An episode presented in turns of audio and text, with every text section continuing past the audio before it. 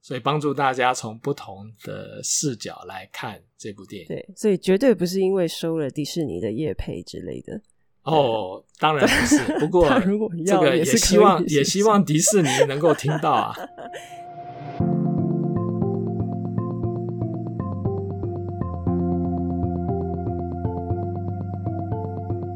Hello，各位用路人，大家好，欢迎收听今天的人生语音导航，我是 Lisa。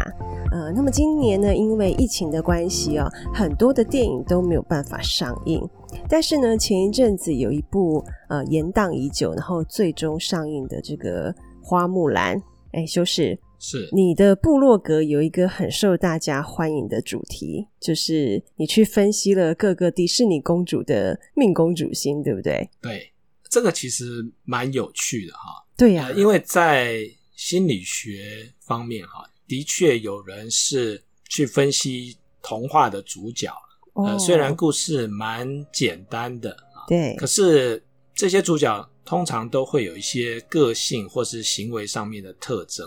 对那这个是啊、呃心理学的做法。对，那我自我自己还蛮喜欢看电影的。如果是呃用相同的逻辑的话，那卡通的人物其实也可以用来做这样的分析啦。事实上，很多电影的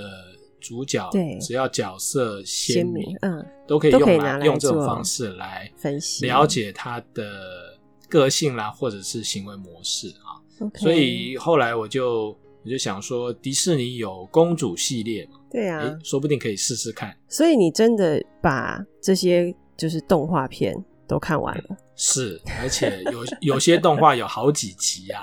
然后你都把它看完了。对我都把它看完了。 OK，还好你是一个命理师啊，嗯不然好像如果这种科技宅男会喜欢看迪士尼动画，好像有点怪怪的哈。对，没错。如果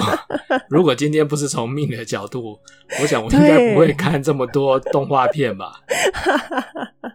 OK，那我们今天来聊聊花木兰好了，好来聊聊这个真人版的部分。好，那以花木兰她这么就是呃坚毅呀、然后忠诚，对不对？然后勇敢的性格，这样嗯子的女生大概是什么样的主心呢？呃，其实你说这种个性哈、比较对阳刚哈、比较对对勇敢啊，而且从某个角度来看，比较像男生的这种个性哈、其实蛮多啦，七对杀、破军啊对、武曲啊这种个性都比较带有啊阳刚特可质。是如果从嘿对比较带阳刚气息对的啊，可是如果说要讲到花木兰啊，我先讲一下我的观察好了啊，我认为她是武曲七杀作命，原因是什么？原因是什么哈？第一个就是虽然有一些的主心啊，看起来呃，即便是女生啦。就会让人家感觉她的个性像男生。可是如果如果你说从外貌上面来看啊，就是外在的行为举止啦、动作啦，对也像男生的这种主型就不多了，大概只有舞曲的女生会比较类似。嗯通常舞曲的女生哈、对个性是精明干练，然后还有一个很大的特色就是耐操耐磨。对任任劳任很多怨事情啊，这个认真勤奋的去做。对舞曲呃也叫做财星嘛，对所以通常他也会为了赚钱耐操耐磨，嗯蛮勤快，而对且带有一些冲劲。对那舞曲的女生除了在个性上面就是这种刚毅啦、心直口快之外，在动作上面有时候也会有比较粗枝大叶这种倾向，或者说哦 OK 她在动作啦、这个言语当中带着一一股这种粗犷的豪气。对，所以你看，在真人版花木兰啊，刚开始这个年幼时候，花木兰不就拿着棍子去追鸡对嘛，然后在屋顶屋檐上跳上跳下，呃其实还蛮像男生的。对啊，那的确，的确，她跟妹妹比起来就不太一样嘛。妹妹是一个非常典型对啊的，这个温柔对女就是生嘛，文静啊，然后可以这边做做女工啊，做女红，有耐性这样子坐对得住。没错，没错。那呃，在实际的案例上面哈，就是我论命的对这些案例上面，其实呃，哦有一些舞曲的女生啊，她的穿着打扮也非常的阳刚气，嗯带有那种利落的风格啊，甚至有些女生讲说，我大概过了某个年龄之后，我就从来都没有穿过裙子，嗯，我也不喜欢穿裙子。对耶，我你你你这样讲，我现在脑海当中就浮现几个人的的画面，就是我的一些朋友，他们都是舞曲，对舞曲他们的确都比较帅帅气，气然后比较带有阳刚的的气息，没错，所以啊，呃，虽然花木兰的故事哈、它是从啊、呃木兰辞啊，或者说有人说是木兰诗这个典故来的啊。那木兰辞里面其其实有有一句叫做“同行十二年，不知木兰是女”，啊对，就是他当兵没有当人了知十二道年，她是女生，哎，没有人知道对她是女生。我想大概只有舞曲的女办生得到有这种一点，这能耐样吧子。，哎，对对对啊！所以当然啦，呃，也不是说只有这个原因说这个花木兰是舞曲，当然她的比如说尽忠啦、对讲义气啦、呃有责任感啦，这些其实也都是舞曲的是特质。那你认为她七煞的部分呢？舞曲七煞，七煞啊，七煞的个性其实也带有阳刚的特质啊，只是说七煞的女生外表未必像舞曲的女生这么的豪气。有一些我认识的七煞女生，外表也看起来是非常女性化、娇滴滴的，可是你近距离跟她接触的时候，你大概就会感觉那个七煞阳刚的特质非常强。对，而且直来直往，对不对？没错。那七煞有一个有一个特质，七煞的人不太喜欢沟通啦，对或者说懒得沟通对啊，这是第一个。第二个啊，七煞其实就是个控制狂，哦所以常常有念头的之后呢对，他就会马上去直接做执行，不用解直释。接执行嗯啊，哎，不用解释啊，这 个懒得啰嗦啊。哎，那这跟花木兰行为很像啊，对不对？是啊，你你看哈，他爸爸说，爸爸接到征召令嘛，对对不对啊，爸爸对老了，然后爸爸把剑拿对出来啊，回想当年勇。对，那当天晚上呢，那个木兰睡不着，对然后起来想一想，哎，东西拿了就就走走了，哎，呃，剑啊、装备啦，也不跟家里人沟通，就不声不响就走了。对，那这个还真的蛮像七杀 的有没有拜别一下，道别一下？啊，不用。不用，对，对想到就做了，这样。对七杀来讲啊，道别啊，扭扭捏捏，对一把眼泪一把鼻涕，搞不好还要被爸妈那劝说啊，你不可以这么冲动啊，啊什么？对干脆对先做了再说吧。对，我觉得我我所观察、我所认识的七煞，他们受不了这些事情。对，当然也可以说他们非常以自我为中心嘛，嗯，会相对的来讲是比较忠于自我的，对不对？没错。那当然，对于感情方面的表达或接收，当然也不是他的强项。对，可是我觉得换这样的角度来看，吼，就是就花木兰她在她自己的那个家乡里面啊，嗯就好像比较不被接纳，对不对？是啊因为她的这样子的一个个性，这样的一个特质，所以其实代父去从军，看起来比较像是她找到了她自己的的路，嗯，他在当下会不会想这么多哈？可能不见得。可是如果我们从命理的角度，比如说，如果他是武曲七杀来看哈，七杀做命的人，他的迁移宫一定是天府这颗星。对那天府在迁移宫代表什么意思呢？就代表说你出门在外呢，会有贵人帮忙。嗯，那当然也代表在外面会有贵人。通常啊，对七杀也要离乡背景，在外面发展才会比较是顺遂，比较适合她的咯比，较适合。哦，所以以你回想一下啊，对花木兰其实在家乡哈、作为一个呃女性，她最好的出路其实就是有良好的婚配。对啊，那个年代，那个年代嗯的社会价值观对就是这样子，对，那要有良好的婚配。可是当他跟媒婆的这个面面试啊对不顺利的时候，那其实他在家乡的发展就受到了限制，对，所以代父从军到外面去发展，看起来也蛮合情合理的，否则在家乡也蛮抑郁的。对啊，就感觉他是在家乡的，他就必须要在那边符合众人对他的期待。是对于一个女性来讲，你应该要有一个良好的婚配，才是对得起你的爸妈，对。然后对得起你的就是祖宗啊、对列祖列列祖宗列这种宗感啊觉。所以在真人版这个情境是非常的明显。对，但是我们讲说在外面会有贵人这件事情啊，呃，其实要说明一下啊，我们想象或是印象当中的贵嘿人，常常会觉得哇，外面有一个人呢，好像那个守护天使、守护神一样啊，无时无刻不关照自己，然后一有困难就伸出援手，这个叫做贵人。呃，其实有时候我们要用更宽广的角度来嗯，看一下贵人。贵人的其实定义对于嗯，哎，其实对于七杀的贵人来讲啊，对，他不是那种处处要帮七杀人，七杀有时候也不太愿意别人帮他，因为非常的自我嗯啊。对，所以贵人对七杀而言，常常是提供机会让他有所表现、展现他价值的人，才叫做贵才人。叫做贵人。OK，所以啊，呃，花木兰的贵人是谁？如果是在如果动画版，对这个角度来动画看的版话，当中的贵人就是单于啊，就是他的敌对方啊。对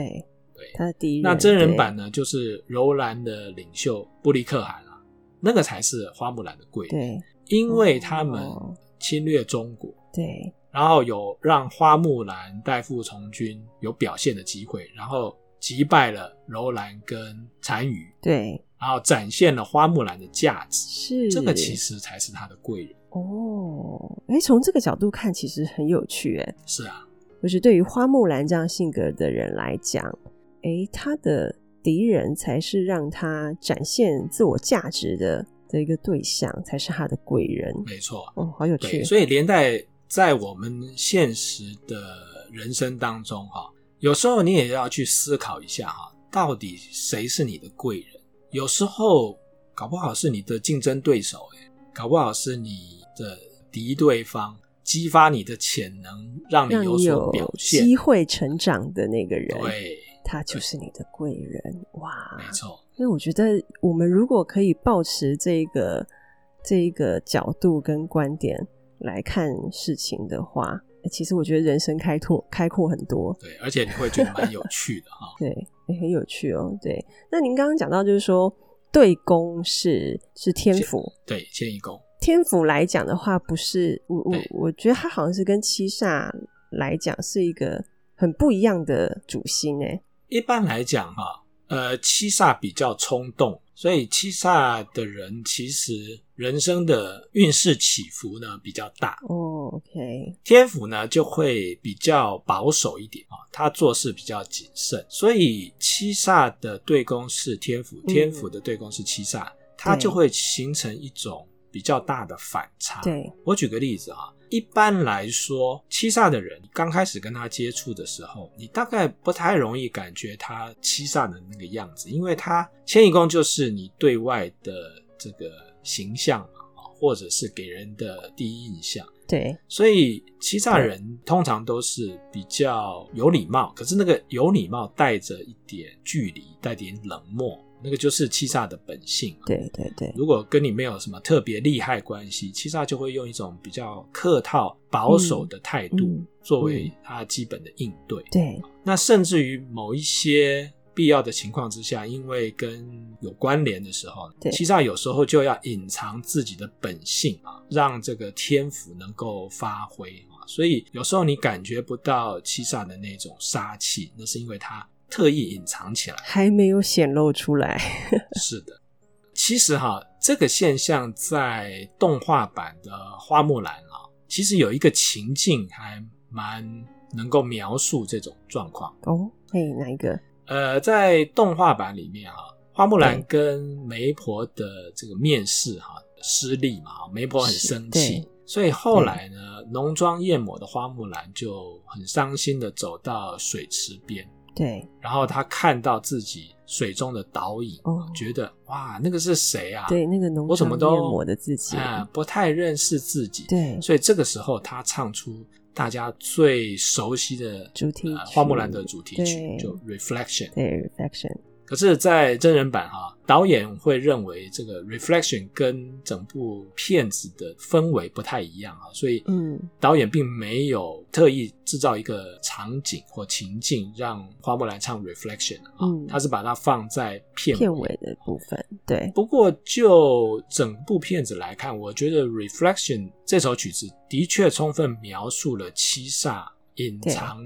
真实个性的这种纠结。对，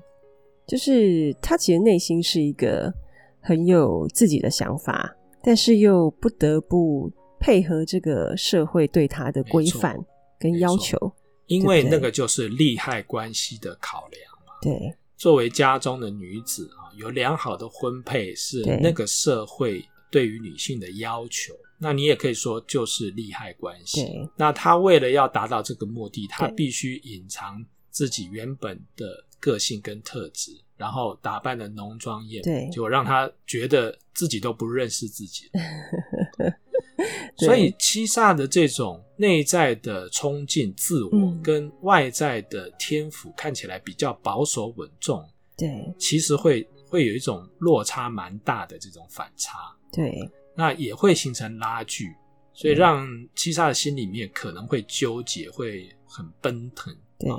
其实你看花木兰唱《Reflection》这首曲子，那个时候的心境啊，嗯其实就蛮像。对，没错。那其实如果这样说的话，吼，我觉得片中有另外一个角色，就是那个仙娘。我觉得她的处境其实跟花木兰有一点相似耶。是啊，呃，有些人说那个仙娘的角色怪怪的啊，那一会这样，一会那样、啊。对，但是从命理的角度去看哈、其实真人版当中的那个仙娘，她就是花木兰个性当中七杀的写照。对那仙娘呢，原本以为自己可以控制柔兰的领袖布利克汗，对可，是布利克汗就提醒她，如果自己没有完成复仇大业，仙娘是不会找到自己的归属的。对，而且也没有办法证明自己是有价值的。而证明七杀存在的价值，我们刚刚有讲啊，大部分都是他们敌对方。嗯，其实，对在仙娘的身上，我们也看到这种特质，比如说，她必须要作为内应对，帮助布里克汗占领中国的城池，她才会有价值。啊是是，所以，她的贵人是谁？她的贵人是中国啊。对然后，花木兰呃用计摧毁了柔兰大军啊，造成敌方的溃败。那这就是另外一个花木兰的价值。所以，其实花木兰跟仙娘都有这种七煞特质，必须要在外面啊、才能够证明他们存在的价值。仙娘也是被自己的族人所抛弃嘛，驱离。那可是有趣的是啊、对带给七杀巨大伤害的，却往往是跟自己同阵营的人。比如说，花木兰立下了战功，对不对？解除了全军覆没的危机，对可是驱逐他的人当她是谁？显现出她自己那个最真实的自己的时候，当他开开始做自己的时候，那个就是七杀灾难的开始啊！啊， 所以把他驱逐的是谁？对如果在动画李版翔就是对李对翔对嘛，如果是真人版就是董对永，将军，所以反而反而给七煞伤害的是自己人。嗯，其实仙娘也是啊，对啊，比如说，呃，跟他同阵营的是布利克汗，对吧？对，可是这个布利克汗对他有真诚相待，没有啊，只是没有啊，他利把他用当他做家对犬啊，而已。对啊，他把他当家犬对来使唤啊。所以为什么仙娘的这个角色呢，变来对变去？其实某种程度，它就代表七杀的纠嗯结。嗯，我要证明自己的能力，我要证明自己的价值，对所以我必须忠于自我。对那当然，呃，从我的观点来看，其实仙娘会认为花木兰就是那个她想要做的完美的自己，对所以最后花木兰不是劝她幡然悔悟？，对，因为他跟